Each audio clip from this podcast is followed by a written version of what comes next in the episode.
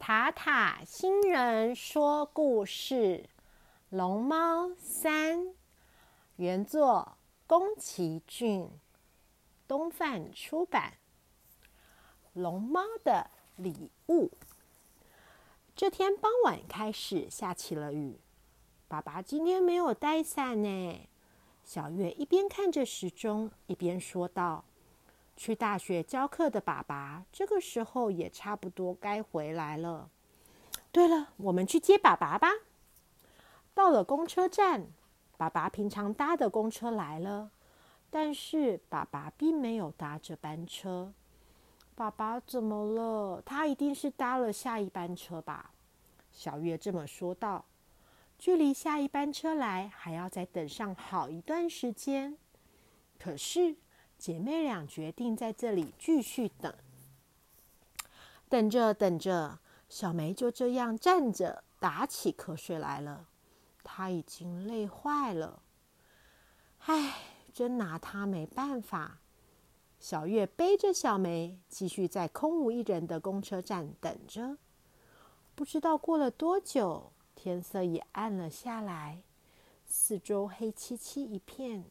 小月也渐渐开始啊害怕了起来，啪嗒啪嗒啪嗒，有脚步声越靠越近，有人正站在他们的旁边，会是谁呢？小月瞄了一眼，雨伞下出现了一只长着长指甲、毛茸茸的脚，它不是人类。小月害怕的抬起雨伞往旁边看。它该不会就是大龙猫？小月很紧张，又看了一次，它就是大龙猫，没错。我碰到大龙猫了。大龙猫的头上顶着一片荷叶，全身湿哒哒的站着。对了，这个借你。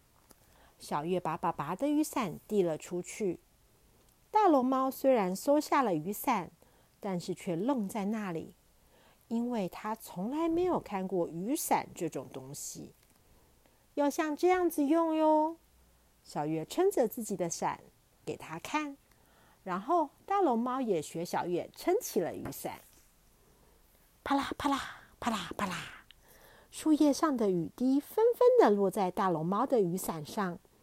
啪啦啪啦啪啦啪啦，这个声音好好听哦。龙猫把雨伞当成乐器了，咕呼，咕呼！大龙猫开心的笑了起来，还用力跳了一下，咚！地面震了一下，树上的雨水一下子全都掉了下来，啪啪啪啪啪啪，啪啦啪啦！大龙猫好高兴哦，咕！它大吼一声，把小梅给吵醒了。就在这时，黑漆漆的另一端出现了亮光，公车好像终于来了。不对，那不是公车，是猫。嗯，不对，是公车，是一辆好大的猫巴士。猫巴士在公车站牌前面停了下来，然后用它大大的眼睛打量着小月跟小梅，接着。居然还露出了牙齿，笑了笑。就算是一向大胆的两姐妹，也不禁被吓她吓得，甚至一点声音都发不出来。大龙猫把一包东西递了出去，那是一个用竹叶包着，再用龙须草绑住的小包裹。等小梅一接过，大龙猫就坐进了猫巴士，十二只脚沙沙沙沙的动着。猫巴士用飞快的速度跑了起来，穿过树林，越过田野，一转眼，他们就不见踪影了。大龙猫把爸爸的雨伞给带走了。小月目瞪口呆的喃喃自语说：“之后过了几天，妈妈收到了小月写的信。亲爱的妈妈，我现在心跳还是跳得好快呢。”今天真是既惊奇又吓人又开心的一天。我们回到家，把包裹打开一看，发现里面装的全都是树的果实。要是我们家的院子能够变成森林，就太棒了。所以我们就决定把种子撒在院子里。不过，它们到现在都还没有发芽。小梅每天都一直在说：“怎么还没发芽？怎么还没发芽？”好像《猴子螃蟹大战》里面的螃蟹一样。很快就要放暑假了，希望妈妈能够快点好起来。咚咚叩，咚咚叩，咚咚，咚咚。有一天晚上，小月跟小梅被一阵奇怪的声音给吵醒了。咚咚咚叩，咚咚。是龙猫，三只龙猫都来到院子里了。大龙猫撑着雨伞呢，嗯，而且还在我们撒种子的地方走来走去哦。姐妹俩光着脚跑了出去，咚咚叩，咚咚叩。龙猫们配合着声音，一会儿蹲下，一会儿又向上踮脚。小月跟小梅也学着他们做一样的动作。大龙猫好像要从地面拉出什么东西般，用力的站了起来。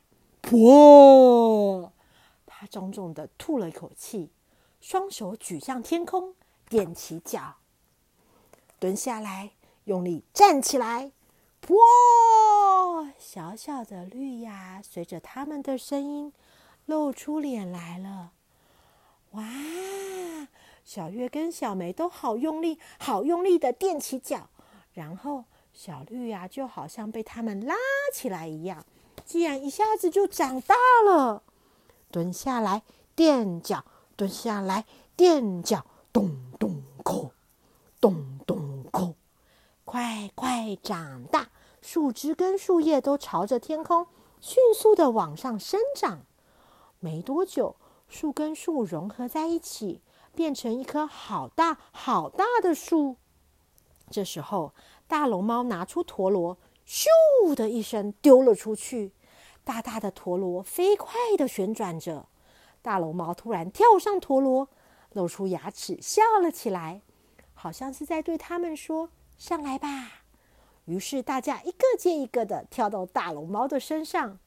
喂！陀螺发出声响，乘着风。飞上天空，咚咚咚隆！吼！大龙猫吼叫着，多么奇妙的夜晚呐！小月跟小梅也放声大叫：“小梅，我们变成风了耶！”没错，就连大龙猫的声音也变成风的声音了。最后，他们降落在森林的大樟树顶。